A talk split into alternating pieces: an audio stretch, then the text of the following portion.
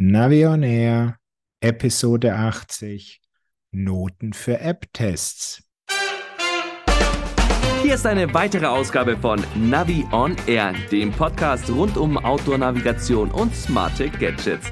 Und hier sind eure Moderatoren Thomas Freuzheim von Naviso und der GPS-Radler Matthias Schwind.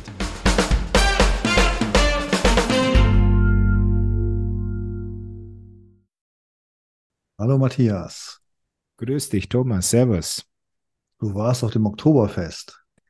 Bei uns heißt es auf Wiesen, aber ja, ich war einmal dieses Jahr auf Wiesen. Und du kannst mir in einem Satz sagen, warum das so klasse war. Weil es dieses Jahr ähm, richtig geiles Wetter war und keine Sau hat sich mehr für Corona interessiert. Insofern wurde einfach nur Gas gegeben, Spaß haben und auch draußen konnte man wirklich äh, mit den Fahrgeschäften echt Spaß haben. Also, wie einige gesagt haben, es war die schönste Wiesen aller Zeiten. Ich würde denen nicht widersprechen. Und es gab keine Schwierigkeiten, irgendwas zu finden. Nein, man kennt sich mit der Zeit aus. Auf der einen Straße gibt es Spaß draußen und auf der anderen Straße gibt es dann was zu trinken in den Zelten. Ja, also ich wollte eigentlich jetzt so langsam mal auf unser Thema überleiten. Aber ähm, wenn ich so Messen höre, dann denke ich nämlich immer an, wie finde ich denn überhaupt, wo dies und jenes ist? Allein schon der Eingang. Ja, und ähm, wir haben ja schon mal über What Three Words gesprochen, also über Möglichkeiten, wie man Bereiche von drei mal drei Metern mit einer eindeutigen Adresse versehen kann, die man dann auch per Google Maps anlaufen oder fahren kann. Aber das wäre jetzt bei der Wiesen gar nicht notwendig gewesen.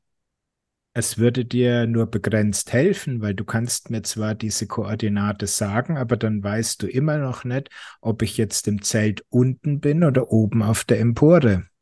Wow, 3D. Also die ja. Herausforderungen bleiben. Ja, das ist schon, ähm, ist natürlich schon angekommen in der Wissenschaft, aber und in der Forschung. Ähm, aber ich sehe schon, wir haben auf die Dauer immer noch was zu erzählen. Ich habe aber auch noch, nein, ich muss jetzt ganz offen sagen, ich hatte die Frage an dich und wir können jetzt mal unseren Hörern dann ähm, das Rätsel direkt äh, mit der Lösung präsentieren. Wir haben uns gefragt, sind 14 Euro wirklich teuer für eine Maß Bier? Und du hast es dann mathematisch gelöst und ähm, mit dem überzeugenden Vergleich dann gekontert, dass im Prinzip fünf Kölsch in Köln quasi genau gleich mit dem Maßpreis auf der Wiesen sind. Mehr oder weniger ja. Also insofern würde ich sagen, es ist immer ein Thema, über den Bierpreis zu diskutieren und über die, wie gut oder wie schlecht sie eingeschenkt ist. Das gehört so zum äh, Münchner Grandeln dazu. Aber ja, natürlich kriegst du es im Supermarkt billiger, das Bier. Also insofern finde ich die Diskussion immer sehr müßig. Also ich kann nur mal sagen, jetzt abseits der Wiesen, wir waren jetzt am Wochenende auf einer anderen Veranstaltung. Da hätte ich mir schon gewünscht, genau zu wissen, wo ist das jetzt?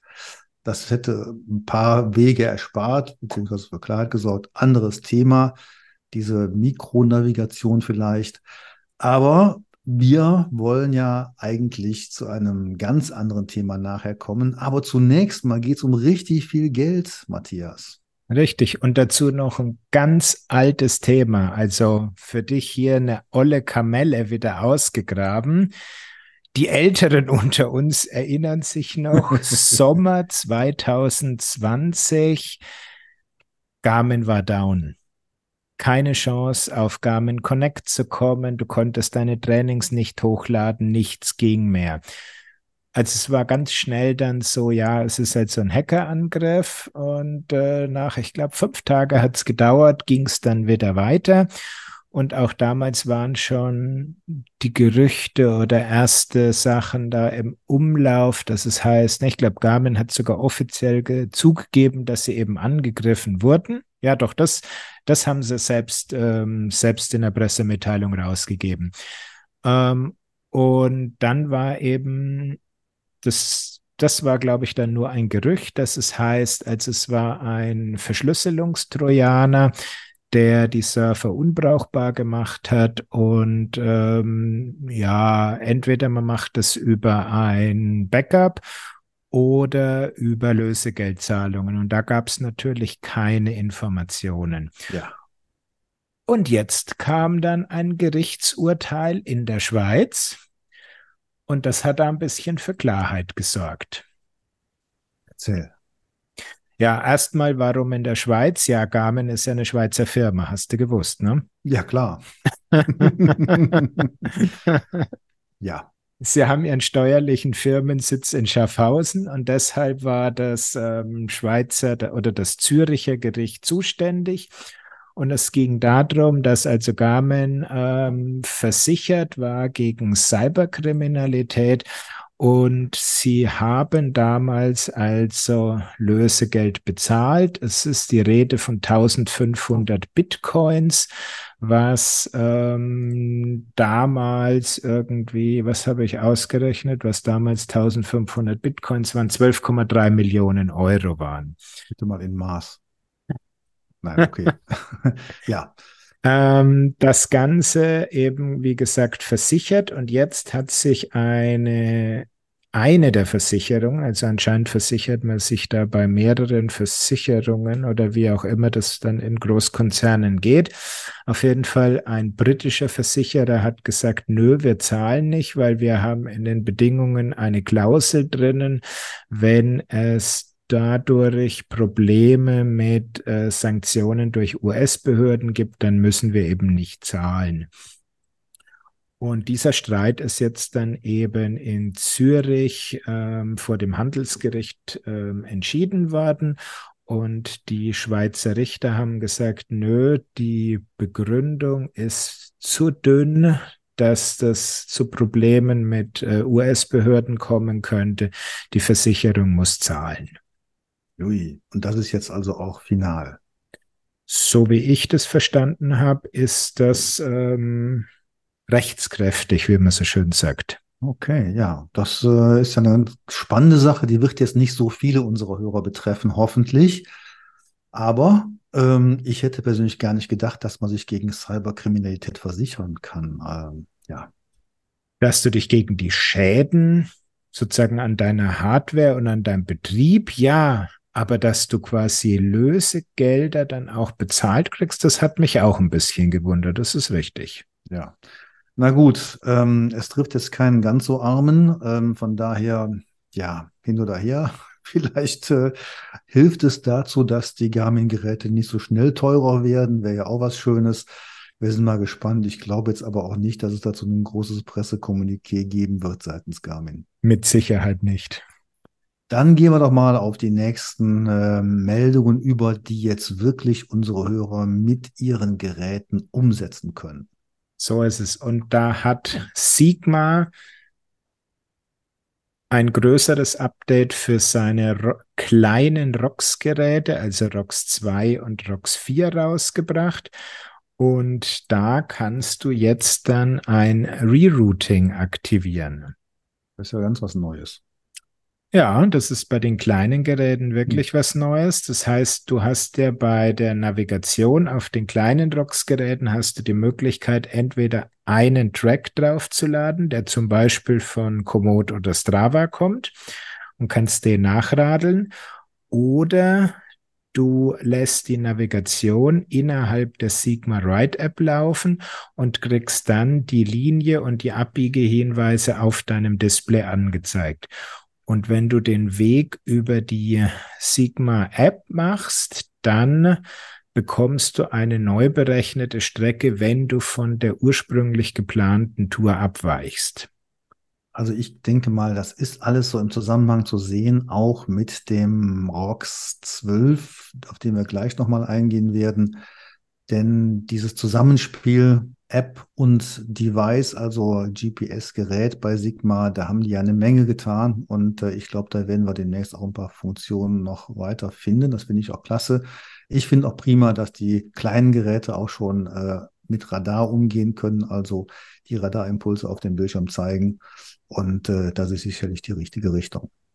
Absolut. Ich meine, äh, man darf jetzt nicht zu viel davon erwarten. Auch ganz wichtig zu wissen, alle, die ihre Strecke über Komoot planen, diese Tour danach radeln, über den ROX 4 beispielsweise, da gibt es kein Rerouting. Also es funktioniert nur, wenn du ein einzelnes Ziel innerhalb der Sigma Ride App äh, annavigieren möchtest. Mhm. Ja, ich kann dann direkt mit einem weiteren Update aufwarten aus demselben Hause. Mhm. Und das wäre? Den Sigma 12 äh, 1 Evo, wie bekannt, im Test, mhm. aber schon mehrfach jetzt erwähnt und äh, auch uns darüber unterhalten. Ich fahre nach wie vor mit dem äh, Gerät sehr gerne und ähm, da gab es jetzt eben vor kurzem ein, ein Funktionsupdate. Viele äh, Funktionen wurden einfach jetzt verbessert aber ähm, oder Bugs ähm, beseitigt. Was ich jetzt ganz gut fand, war in meinem Falle, ähm, da ich häufig eben mit Radar fahre, dass dann ähm, eine Anzeige, eine Anzeigenstörung jetzt auch verschwunden ist. Da blieb zum Beispiel das Signal stehen, wenn ein Objekt von hinten kam, sah man das ja äh, in einem Seitenbalken auf dem ROX-Bildschirm. Das verschwand dann zeitweise nicht. Das ist jetzt vorbei, also das funktioniert jetzt einwandfrei. Und ähm, was mir aber aufgefallen ist, und da wollte ich dich mal fragen, Matthias, vielleicht hast du da ja eine weitere Erkenntnis für mich. Wenn man jetzt, und das trifft nicht nur den, den Sigma, den ROX, sondern auch eigentlich alle Geräte, die mit dem Smartphone agieren und sagen, die Nachrichten, die einkommen, also sprich, ich bekomme eine E-Mail oder eine SMS und das wird dann auf dem Bildschirm des GPS-Gerätes angezeigt. Das ist ja nichts Neues, eigentlich fast so ein Standard. Mhm. Aber was mir aufgefallen ist, ist, da gibt es wohl offensichtlich technisch einen Unterschied, wenn man jetzt sagt, Nachrichten aktivieren. Man kann das ja einstellen, ob diese Nachrichten angezeigt werden sollen oder nicht. Aber manche Nachrichten werden eben angezeigt, andere nicht. Hast du da jetzt irgendwie eine Information, ob es bei diesen Messages irgendeine technische, ja, einen technischen Unterschied gibt. Boah, ja, kommt häufiger mal die Frage auf mich zu. Das war früher, dass die WhatsApps nicht angezeigt wurden, die SMS schon. Ähm, das ist halt das Thema, ist es vom Betriebssystem, also sehr tief. Die SMS sind sehr tief im Betriebssystem. Eine WhatsApp ist halt nur eine Nachricht von einer einzelnen App. Und insofern läuft es da dann über verschiedene Kanäle. Ja, also aus meiner Sicht muss irgendwie klar sein, das Gerät, das GPS-Gerät muss ja wissen, da kommt eine Nachricht und diese Nachricht muss als solche erkennbar sein, dass es eine Nachricht ist und nicht irgendetwas. Na Manche, gut, es schickt das Handy, schickt aktiv eine Benachrichtigung raus. Das sind ja auch die, die du zum Beispiel auf dem Sperrbildschirm oder oben in der Statusleiste siehst. Ja. Das sind die Benachrichtigungen. Und die werden eben dann auch äh, per Bluetooth an solche Geräte wie Smartwatches oder GPS-Geräte übertragen. So, und da sollten wir vielleicht nochmal nachforschen, weil da kommt eben nur ein Teil von an. Denn beispielsweise, und ich, mir ist es deswegen aufgefallen, weil ich hatte da mal zeitweise das neue Garmin, also das neue, den 840er, ähm, parallel und da wurde eine Nachricht angezeigt, die auch über Smartphone kam, dasselbe Smartphone in dem Falle, aber auf dem ROX nicht. Und äh, ich habe jetzt schon mal bei Sigma nachgefragt, wir sind da also dran auf dem, dem auf den Grund zu gehen. Ähm, aber ich fand das interessant, weil nicht um irgendwelche Nachrichten zu bekommen, weil die E-Mails, SMS, die kamen dann schon an, aber beispielsweise solche Nachrichten wie ähm, aus meinem Tracker, der, ich habe ja den TL40 mal getestet von Trackilat, haben wir zuletzt darüber gesprochen. Und ähm, da kann man eine Funktion einstellen, die ganz interessant ist jetzt für die Reise, nämlich ich fahre in einen Geofence rein oder aus einmal heraus. Mhm. Äh, erreiche also irgendein Ziel und das kann ich mir als Alarm bei dem TL40 einstellen lassen. Das wird dann auf dem Smartphone angezeigt.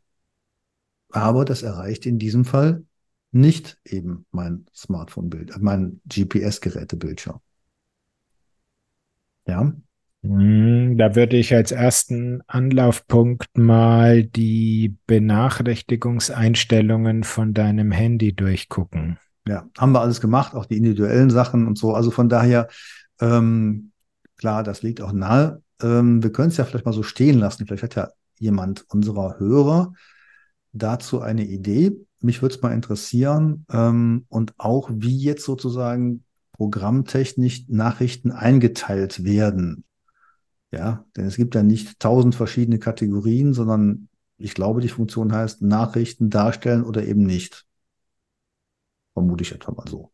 Ja, du kannst dann noch ein bisschen machen, soll sie mit Ton kommen, soll sie vibrieren, soll sie, äh, gibt ein paar Einstellungen schon noch.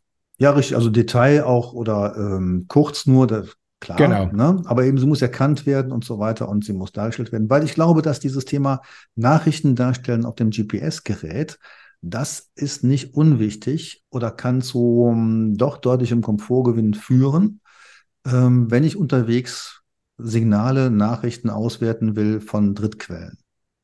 Und ja, glaube ich so in der Summe, dass es ganz interessant ist. Das ist ein ganz guter Punkt, weil ich habe das Thema Nachrichten und Benachrichtigungen normalerweise nahezu ausgeschaltet oder komplett ausgeschaltet, weil wenn ich Radl fahre, will ich das nicht sehen. Aber wie du das gerade gesagt hast, so ähm, der Weg, ich habe eine App, die mir eben so ein Geofence anzeigt und mich dann quasi auf ein Highlight an der Strecke hinweist, sowas gezielt durchkommen zu lassen, das wäre natürlich eine clevere Anwendung.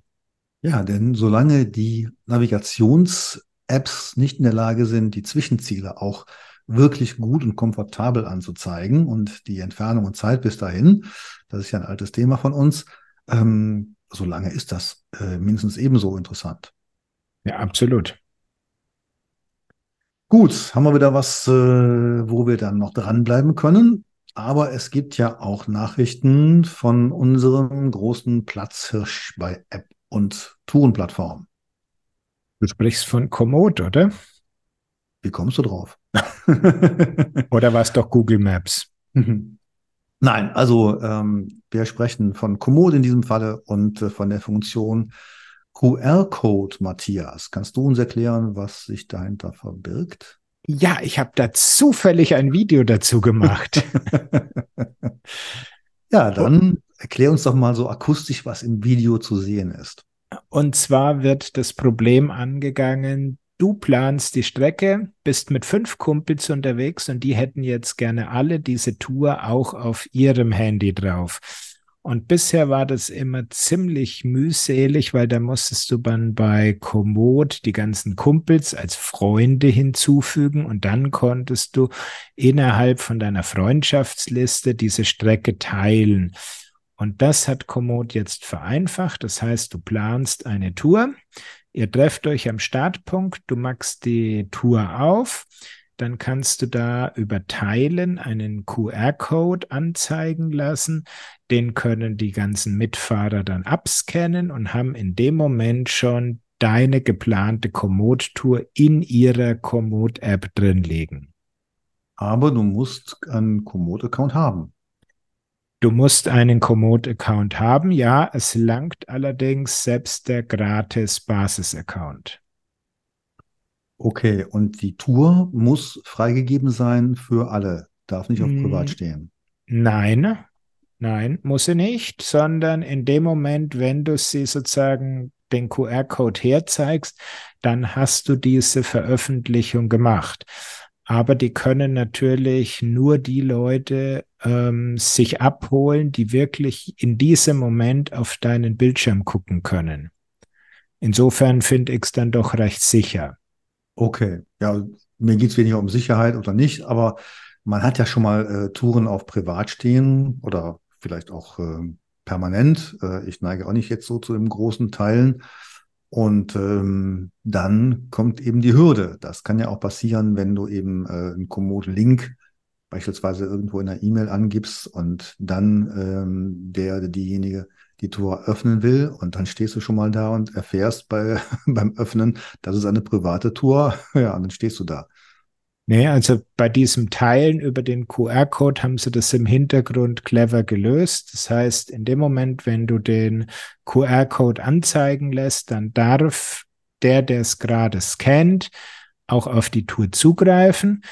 Die wird dann, also das Ganze läuft natürlich über Internet im Hintergrund.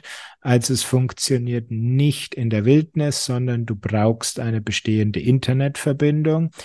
Und wenn die Tour dann bei deinen Kumpels auf dem Handy ist, dann ist sie da auch fest und ähm, ja nicht hängt quasi nicht ähm, live an deiner Strecke. Mhm. Heißt, wenn du später nochmal an der Tour was nachoptimierst, dann wird es bei den Leuten, die die Tour abgescannt haben und äh, jetzt in ihrem Komoot-Profil drin haben, sich nicht verändern. Mhm. Ja, das ist, glaube ich, auch logisch. Ähm, ich fände es natürlich noch besser, wenn Komoot da einfach den GPX-Track ähm, teilen würde, so wie das bei Bike-Router der Fall ist, dann äh, wären wir noch unabhängiger. Dann könnten das auch Leute nutzen, die eben nicht mit Komoot sich navigieren. Ja, wobei das kannst du ja auch machen. Also du kannst ja sagen, lade den GPX-Track herunter. Aber klar, du hast nicht den Komfort wie bei ähm, Bike Router, dass du dazu für den Download dann einen QR-Code angezeigt kriegst. Ja, aber für das Komoot Imperium sicherlich eine gute es ist neue ne, und äh, bequeme Wahl. Es ist ein kleiner Baustein, der diese Tätigkeit dann doch äh, vereinfacht. Also ich habe da schon positive Rückmeldungen so aus dem ADFC bekommen, wo die Tourleiter dann wirklich äh, am Anfang der Strecke die geplante Tour weitergeben können, weil gerade bei diesen ADFC-Touren, da will man ja nicht die große Sache mit Freundschaftsanfragen und sich irgendwie dauerhaft verbinden, sondern man fährt einmal zusammen und gut ist. Ja, trifft auch sicherlich für andere Touren zu, auch Wandertouren oder sonst was. Also ich finde es schon gut. Eben, wie gesagt, ähm, nur die Leute müssen halt Komoot haben. Ähm, dann ist alles prima. So ist es, genau. Ja, gehen wir doch mal in unsere Antriebsabteilung und ähm, da hast du eine neue Nachricht. Ja, es gibt einen neuen E-Bike-Antrieb. Ich habe ja eigentlich schon zu Eurobike mitgerechnet weil es gab ja einige, ja, hinter vorgehaltener Hand schon Infos, dass RAM, also die US-Firma mit Sitz, äh, mit Entwicklungssitz in Schweinfurt, seinen eigenen Antrieb bringt. Und jetzt ist es also soweit. Es nennt sich dann den SRAM Eagle Powertrain.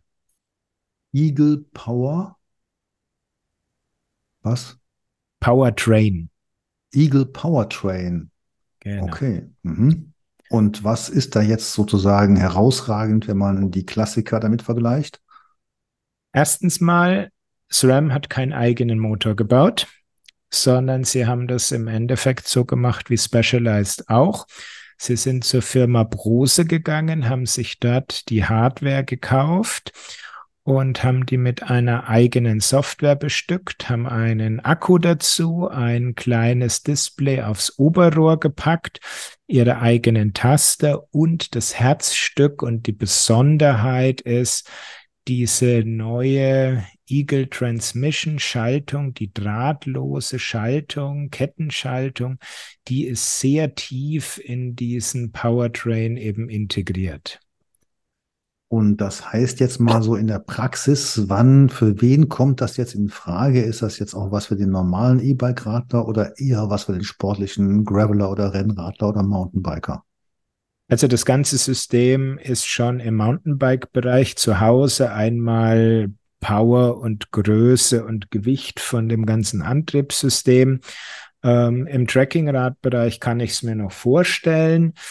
Ähm, ja, diese Transmission ist halt dadurch, dass da auch das Schaltauge fehlt und über die ganze Konstruktion sehr gut geeignet, um auch unter Last zu schalten. Und du hast dann eben die Komfortmöglichkeiten, dass du eine Autoshift-Variante aktivierst. Dadurch ähm, ja, entscheidet dann der Antrieb selbst, äh, welcher Gang denn gerade einzulegen wäre. Oder du magst diese Coast-Shift-Variante und damit kannst du auf die Schalttasten drücken, während du beispielsweise auf dem Mountainbike in der Abfahrt nur auf den Pedalen stehst weil solange sich das Hinterrad dreht, kann der Motor unabhängig von deiner Kurbel das Zahnrad vorne drehen und damit kann er dann eben äh, die Kettenschaltung bewegen und kann mhm. schon den richtigen Gang einlegen. Das klingt sehr spannend. Was hältst du denn so in der Summe dann von dem neuen Antrieb? Man müsste ihn mal selbst fahren. Also die beiden Autoshift und Coast Shift, das ist jetzt nicht äh, die Weltneuheit, hat Shimano schon letztes Jahr mit auch Autoshift und Free Shift genannt, vorgestellt. Es ist interessant, wobei das Problem, es gibt leider sehr wenige Räder, die mit dieser Shimano Di2 Mountainbike-Schaltung kommen. Also ich bin es auch nur einmal sehr kurz gefahren. Mhm. Aber so vom Bauchgefühl her, ist das jetzt so ähm, nur irgendwas Neues oder ist das wirklich so ein technologischer Leckerbissen, den man dann an einigen vielleicht High-End-Bikes wiederfinden wird? Also High-End-Bike ist ein gutes Stichwort, weil diese drahtlose Transmission-Schaltung, die ist schon preislich sehr hoch angesiedelt. Also die Räder, die damit ausgestattet werden, tippe ich mal, werden im Bereich 6000 plus laufen. Also das ist nichts für die günstige Fahrradfraktion. Beim Autoshift ist ganz entscheidend, wie gut ist der Algorithmus und wie gut funktioniert es in der Praxis oder hat er zu oft den falschen Gang und dann sagst du, okay, schalt's aus und lass das einfach liegen. Kann ich so von der Ferne einfach nicht beurteilen. Also wieder ein Stoff für Navion Air demnächst und äh, die Botschaft heißt dranbleiben. So ist es. Aber eine Sache haben wir noch, die hat SRAM sehr gut gelöst. Bei uns sehr gerne gesehen die Connectivity. Sie haben in ihr Display, was sehr klein auf dem Oberrohr gehalten ist, haben sie den Klassiker mit ANT plus LEV und Power Profil reingepackt. Das heißt, Du kannst auf deinem Garmin, Sigma, Hammerhead, was auch immer für Radcomputer die Daten von dem E-Bike einfach anzeigen lassen, speichern und bist so extrem flexibel. Sehr gut. Du sagst jetzt Display auf dem Oberrohr, das klingt so Hardware ins Oberrohr integriert. Genau. Also auch hier wieder Inspiration bei Specialized geholt. Die haben das ja bei ihren Mountainbikes auch. Bosch gibt es ja auch so eine, äh, einen Controller, der im Oberrohr ist, der ist immer sehr reduziert. Also äh, SRAM hat jetzt zwei Knöpfe. Einmal den Power-Button, mit dem du das Fahrrad einschaltest und einen, mit dem du ein bisschen was durchtippen kannst. Und dann gibt's eben ein Display, wo die wichtigsten Basisinformationen drin sind. Also in welcher Unterstützungsstufe bist du? Ist gerade Autoshift oder ähm, Coast Shift aktiviert und wie viel ist noch in der Batterie drin? Ja, das klingt gut. Ich bin auf jeden Fall schon mal gespannt, ähm, auf welchem Fahrrad ich das mir mal anschauen und testen darf. Ja. So, dann kommen wir noch mal zum Start zurück. Da ging es schon um Erfrischungsgetränke.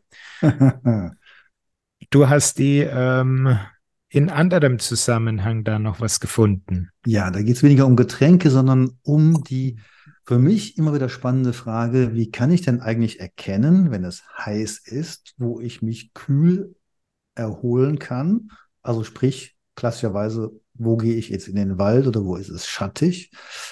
Oder aber, welche Touren kann ich jetzt machen, wo ich möglichst viel Sonne mitbekomme? Ja, an Herbsttagen möchte man ja dann eben viel Licht haben, an anderen Tagen weniger. Das ist auch, glaube ich, eine Anforderung, die zunehmen wird. Und jetzt gibt es eine, ein Projekt sehr begrenzt, nämlich auf Berlin. Ähm, und ähm, Das ist eine, die sogenannte Berliner Erfrischungskarte. Und das hat eben nichts mit Getränken zu tun, sondern mit einer Karte auf OpenStreetMap-Basis, ergänzt um andere Open Data Quellen.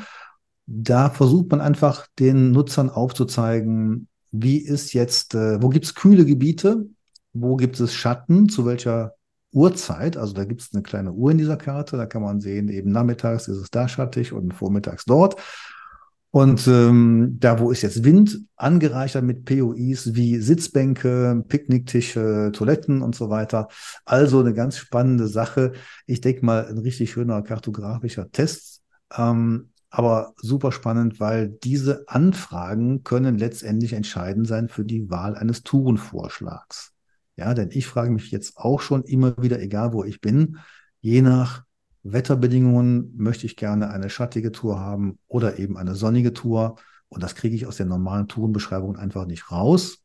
Und da muss ich mein als traditionelles Kartenlesehirn wieder ähm, aktivieren und kann mir dann eben anschauen, da geht es durch den Wald oder eben durch die Pläne. Aber das wird jetzt hier in dieser Karte deutlich dargestellt. Es ist keine Tourenkarte an sich, sondern es ist wirklich so eine Karte, wo kann ich was erwarten, aber eben ein richtig schönes Experiment. Kann man sich auf jeden Fall mal anschauen und da ein bisschen rumprobieren. Ja, aber wir wollten ja auch noch mal so kurze Bemerkung, ein kurzes Resümee ziehen zu unserem Tests unserer Messenger, unserer Satelliten-Messenger von Bullet und Soleo. Mhm. Matthias, was ist denn da bei dir noch so aufgeschlagen? Ja, da ging es im Nachgang noch mal darum, weil ich war ja da etwas enttäuscht von diesem Live-Test, wo ich mal in freier Natur ein, ähm, ein Notruf auslösen durfte.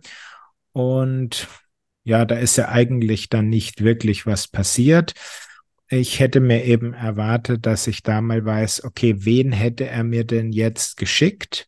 Also mhm. Rettungsdienst, Bergwacht, ähm, Bundeswehr oder und wie hätte er die erreicht? Weil das ist einfach, wenn man sich damit mal ein bisschen beschäftigt hat, in Deutschland nicht so einfach, weil wir haben keine zentrale SAR-Stelle, die sich um sowas kümmert. Und das ist ja ausgeblieben. Und jetzt ist eben im Nachgang versucht dann jetzt Bullet, also die Firma, die hinter diesem Motorola Messenger steckt, das eben noch rauszukriegen, wie das denn gelaufen wäre im Ernstfall. Mhm. Also ich bin da vollkommen bei dir. Ich, äh, wir haben ja gemeinsam diesen Test gemacht und äh, ich habe es jetzt äh, in meinen Berichten dann auch nochmal dargestellt. Ich habe ein paar Screenshots gemacht, damit man mal sehen kann, was passiert eigentlich bei einer, bei einem Notruf. Was kommt denn da an? Und ähm, wir waren uns ja einig, das ist jetzt wirklich nicht das, was man vielleicht in der Not erwartet.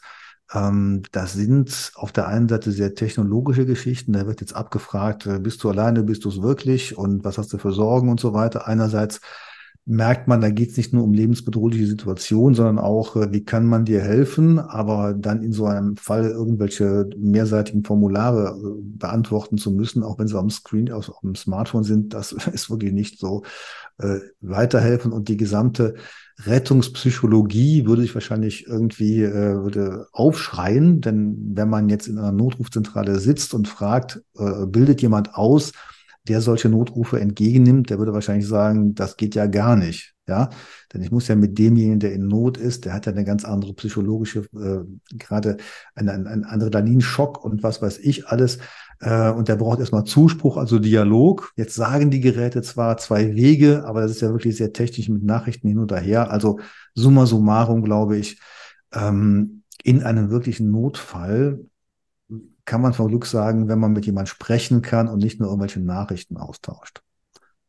Ja gut, aber es ist einfach kein Satellitentelefon und das erwartet dann ja auch keiner.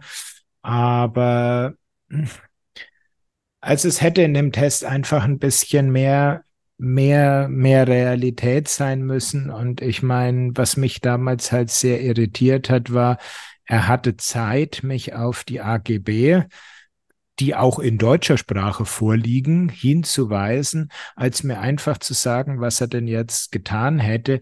Also ich meine, ich verstehe es natürlich, dass die äh, ihre Kapazitäten nicht für solche Tests nehmen wollen, sondern die Leitungen und die Kapazitäten für echte Notfälle offen halten wollen.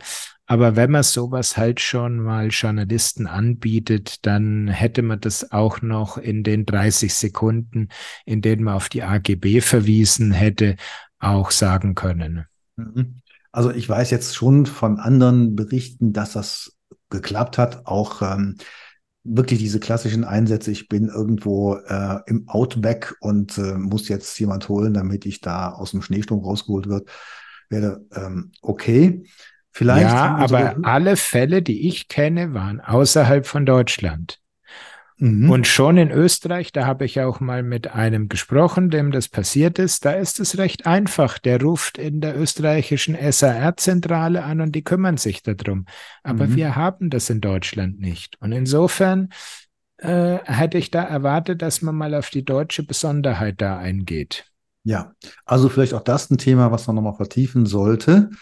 Ähm, ich fand eigentlich jetzt äh, so, oder ich, ich würde dir gerne nochmal so die Frage stellen, was empfehlen wir jetzt eigentlich, wenn es jemandem um eine Möglichkeit geht, per Rad unterwegs zu sein und dann auf den Knopf zu drücken und wirklich vertrauensvoll ähm, Hilfe geschickt bekommen oder einen Notruf absetzen zu können? Also mein erster Fokus wäre auf das Satellitensystem und da würde ich auf die Geräte mit Iridium setzen, weil die funktionieren eben auch äh, im Norden und sie funktionieren, wenn beispielsweise durch einen Berg der Blick nach Süden Richtung Äquator versteckt ist. Also insofern erstes Entscheidungskriterium ähm, Geräte mit Iridium-System raussuchen. Danach, glaube ich, ist es ähm, nicht mehr ganz so entscheidend, willst du was Kompaktes, willst du was Größeres, welche Preise bist du bereit zu zahlen, willst du super Sonderfunktionen, zum Beispiel mit Totmann-Funktion. Das bietet ja dann A-Live von Protegia an. Da kannst du sagen, wenn sich das Gerät in gewissen Zeitabständen nicht bewegt, dann schick mal eine Alarmmeldung raus. Ja. Ähm, ein sehr guter Mittelwert, finde ich, ist der Garmin InReach Mini. Ähm, Hardwarekosten etwas höher als bei dem Soleo. Dafür die laufenden Kosten etwas günstiger für den absoluten Basistarif. Ähm, Gerät ist schön kompakt, kann man immer dabei haben, hat ein kleines eigenes Display, wo man die Basisfunktionen mal ein bisschen bedienen kann. Also da würde ich mich in die Richtung entscheiden. Mhm. Gut, wobei natürlich die, die Soleo und Bolit-Kollegen schon auf die äh, Kooperation mehr mit dem Smartphone und äh, auch die Möglichkeit, also auch wie Protegia gelegt haben, ähm, dass man nicht nur über Iridium kommunizieren kann, sondern eben auch über andere Kanäle. Das finde ich natürlich auch ganz gut. Aber ich glaube, auch da ist das letzte Woche noch nicht gesprochen. Wir warten ja beispielsweise auch noch darauf, dass das Motorola Bullet-Gerät ähm, jetzt endlich mal die Tracking-Funktion aktivieren kann. Das heißt, man kann dann eben auch so ein Intervall einstellen wie beim Soleo und ähm, bekommt dann eben als äh, Beobachter zu Hause mit, wo sich der diejenige bewegt, ohne dass man jedes Mal auf den Knopf drücken muss. Und was vor allen Dingen ganz, ganz wichtig ist, und das ist mir nochmal aufgefallen, diese ganze Einrichtung und Kontakte und spontane Nachrichten an beliebige Adressen. Also das ist da bei beiden Systemen noch viel zu kompliziert gelöst. Das kann deutlich einfacher sein. Ja, wobei das ist lösbar und das sind also gerade dieses Tracking, Live-Tracking, das sehe ich als nette Funktion, zum Beispiel, wenn du dein Abenteuer eben ins Internet stellen willst aber das ist für mich absolut nicht zu dem Part lebensnotwendig. Ja, ähm, ich habe gerade gestern noch eine Anfrage bekommen von einem Radlerpärchen, die sagten, ähm, wir sind halt eben schon ein bisschen älter, gesundheitlich, ähm, etwas angeschlagen halt und wir würden schon gerne die Gewissheit haben, dass wir, wenn wir irgendwo in einem Gebiet sind, in Deutschland, dass wir auch verlässlich Hilfe holen können. Das haben wir jetzt gesagt. Dazu bitte ein Iridium-System.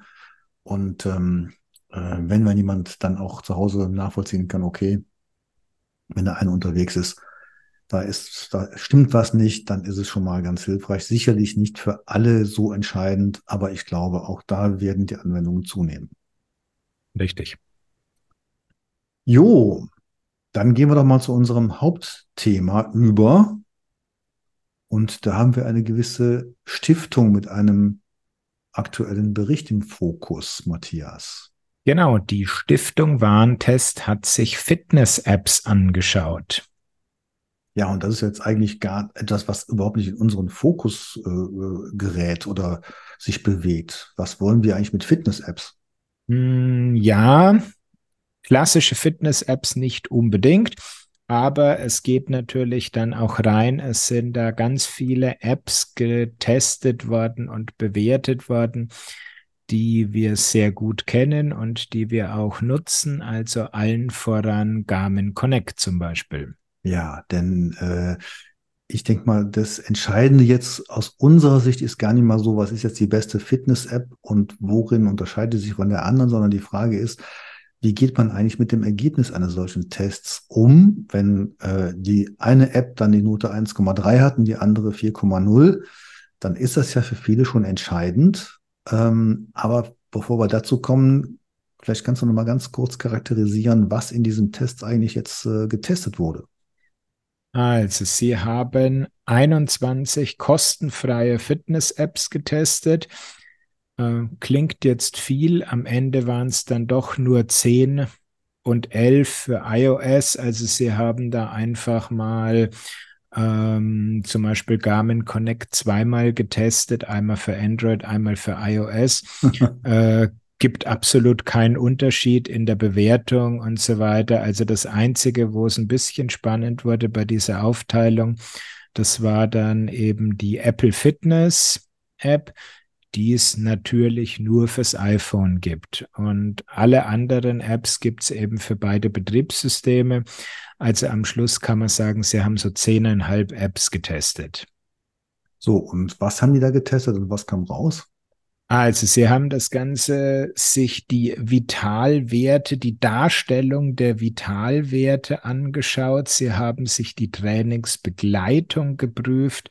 Sie haben die individuelle Anpassung und Handhabung getestet und natürlich in Deutschland immer dieses Thema Datenschutz. Ähm, die technischen Sachen haben sie von zwei Sportwissenschaftlern überprüfen lassen und die Datengeschichte halt von irgendeinem Rechtsanwalt. Ähm, War denn irgendwas falsch jetzt an diesem Test oder würden wir das irgendwie anders beurteilen? Also was, was mir als erstes mal aufgefallen ist, so dieser Punkt, ähm, es mussten kostenfreie Apps sein. Ähm, die allermeisten Apps, die getestet wurden, waren einfach die Apps, die mit irgendwelcher Hardware geliefert werden. Also zum Beispiel Garmin Connect. Ja, du brauchst eine Garmin-Uhr oder ein Garmin Edge und die Polar Flow App. Auch da brauchst du die Polar-Uhr, Samsung Health. Auch da brauchst du wieder ein Samsung-Gerät. Ähm, und dann kommt noch Strava rein, der unabhängige Anbieter von so einer Plattform. Und der muss jetzt ähm, in der Gratis-Version antreten. Und da ist es natürlich kein Wunder, dass er da auf dem vorletzten Platz landet.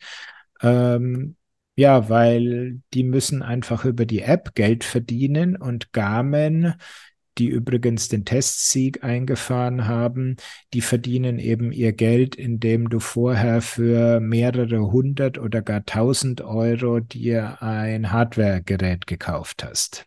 Das bedeutet ja, dass es äh, eine App, dass eine App verglichen wurde, also sprich Garmin in der Vollversion, weil es gibt ja keine bessere Version, die man jetzt noch käuflich dazu kaufen kann, sondern das ist ja die Vollversion, wurde verglichen mit einer App, die es als Gratis-Version gibt, von der aber eine Vollversion eigentlich von den meisten Menschen eingesetzt wird. Und glaube ich, bei Strava, da gibt es ja eine, eine, eine riesen Gemeinschaft dahinter. Wenn die wirklich so schlecht wäre, würden, glaube ich, viel weniger die nutzen, sage ich jetzt mal so von außen.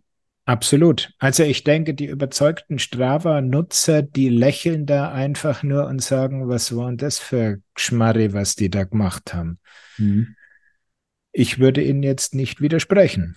Ja, ich glaube, wenn man jetzt Komoot auch in der, gibt ja auch eine sogenannte äh, kostenlose Variante, die ist aber eigentlich nicht einsetzbar, weil es quasi nur so ein Testballon ist aus meiner Sicht. Und wenn ich nicht 30 Euro einsetze, um mir diese Weltversion zu kaufen, also sprich, aus meiner Sicht ist das die Basisversion, dann kann ich Komoot eigentlich auch nicht nutzen. Ja, aber ähm, da kommt auch keiner auf die Idee, diese super, äh, diese theoretisch kostenfreie Variante, diese, diese, diese Testvariante als Basisversion für Komoot zu nehmen, als Test. Absolut. Und dann halt noch solche Sachen, wo ich sage, mein Gott, äh, das ist kleines Handwerk und das müsste man machen. Da gibt es dann den Punkt, ob die Trainingsdaten exportiert werden können. Und da habe ich den Eindruck, die haben einfach nur die Datenblätter abgeschrieben, weil bei einigen hieß es dann eben ja, funktioniert. Und bei anderen haben sie reingeschrieben KA, also keine Angabe ja, wart ihr zu blöd, es zu testen oder zu faul oder was? Also, äh, ich meine, das kann ich doch mal, wenn ich schon so sage, ich mache hier einen ordentlichen Test, dann teste ich das, ob ich die exportieren kann und vertraue nicht auf die Datenblätter und wenn da nichts drin steht, schreibe ich KA rein. Ja.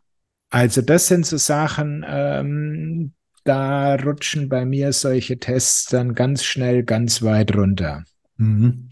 Ja, und ich glaube, äh, ein Kernkriterium ist ja auch, dass man jetzt, ähm, wenn man wirklich Nutzer richtig beraten möchte, dann ist es ja in den allermeisten Fällen, das sieht ja auch bei GPS-Geräten so und bei verschiedenen Apps, dann sagt man ja nicht, die ist besser als das andere Ding, sondern man sagt, das hat seine Vorteile in diesem, jenem Bereich und damit kristallisieren sich dann wirklich Zielgruppen heraus und ähm, das wäre eigentlich die richtige Kaufberatung, nicht einfach so, äh, die hat die Note. Ne? Absolut. Ich meine, der ganze Artikel sind ähm, drei Seiten plus eine Doppelseite ähm, Tabelle. Und ähm, eine Seite ist allein halb gefüllt mit der Erklärung, wie sie denn getestet haben. Und eine halbe Seite haben sie da verbrannt um irgendwelche Smartwatches aus vorangegangenen äh, Stiftung Warntests vorzustellen. Also der ganze Bereich äh, mit Erklärungen, was denn wirklich dahinter steckt, der ist extrem knapp ausgefallen. Und wie du sagst, also da fehlt einfach die individuelle ähm, Erklärung, weil mit dem Wert, also was hat jetzt die Trainingsdatendarstellung oder die Auswertungsmöglichkeiten? Mhm. Da steht dann halt Auswertungsmöglichkeiten, ja, und die ist bei Garmin mit plus eins, also mit gut bewertet, und bei Huawei ist sie mit äh, sehr gut bewertet.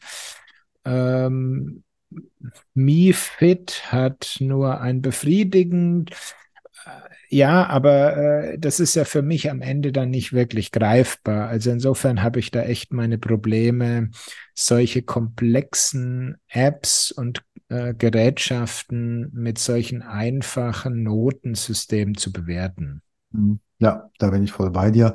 Es scheint aber ein gängiges Verkaufsmuster zu sein. Das ist für Stiftung Warentest sicherlich nicht der äh, Anlass, sowas zu schreiben, aber im Handel nachher wird es ja so eingesetzt, also auch in ganz anderen Bereichen. Ich habe jetzt für mein Auto ein paar neue Reifen angeschafft und da sagte mir der Reifenhändler ja auch so, ähm, ja, die Reifen haben die Schulnote äh, 1,9, die anderen 2,1 und ich sage, ich will das nicht wissen, was ich für Noten habe. Ich will wissen, ob die leise laufen, lang laufen, ob die bei Regen sicher sind und so weiter. Ja, bitte, die, die entscheiden, die, die Eigenschaften brauche ich. Ne? Ja, da kannst du natürlich in diese Unternoten noch reinschreiben, also bei, bei Reifen und bei Föhn und solche Sachen oder Toaster das sage ich, da funktioniert dieses Testprinzip der Stiftung Warentest, weil du hast sehr enge und ähm, ja klar definierte ähm, Testkriterien und Bewertungskriterien, aber bei sowas wie einer App, da kommt es einfach an seine Grenzen.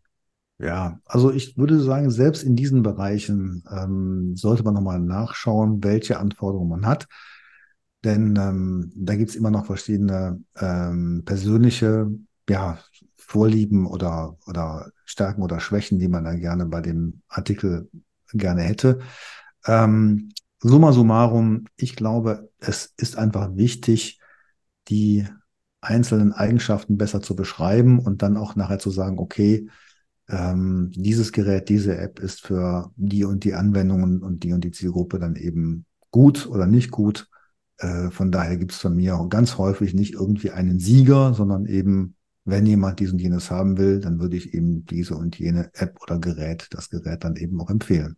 So ist es. Und hier ist es ja noch viel schwieriger, weil nur weil jetzt ähm, eine App besser oder schlechter ähm, abgeschnitten hat, wirst du deshalb jetzt dann die Hardware von dem kaufen, weil wir reden ja immer noch davon, dass die allermeisten Apps eben an die Hardware des Herstellers gebundelt sind. Also Huawei war zum Beispiel der zweitbeste.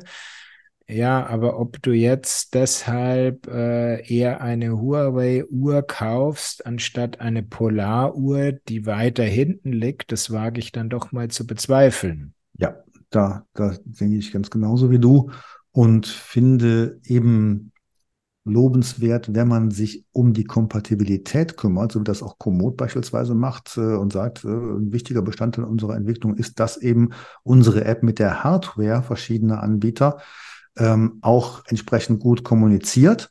Das machen längst nicht alle. Und ähm, gut, deswegen gibt's ja auch solche Formate wie GPX, die dann auf verschiedensten Systemen, Apps, Geräten laufen und die dann austauschbar sind halt. Richtig. Ja, wie schwierig das ist, das wissen wir ja schon, äh, auch gerade mit dem neuen, den neuen Datenstand, also mit den Empfehlungen des DTV Route 3.0.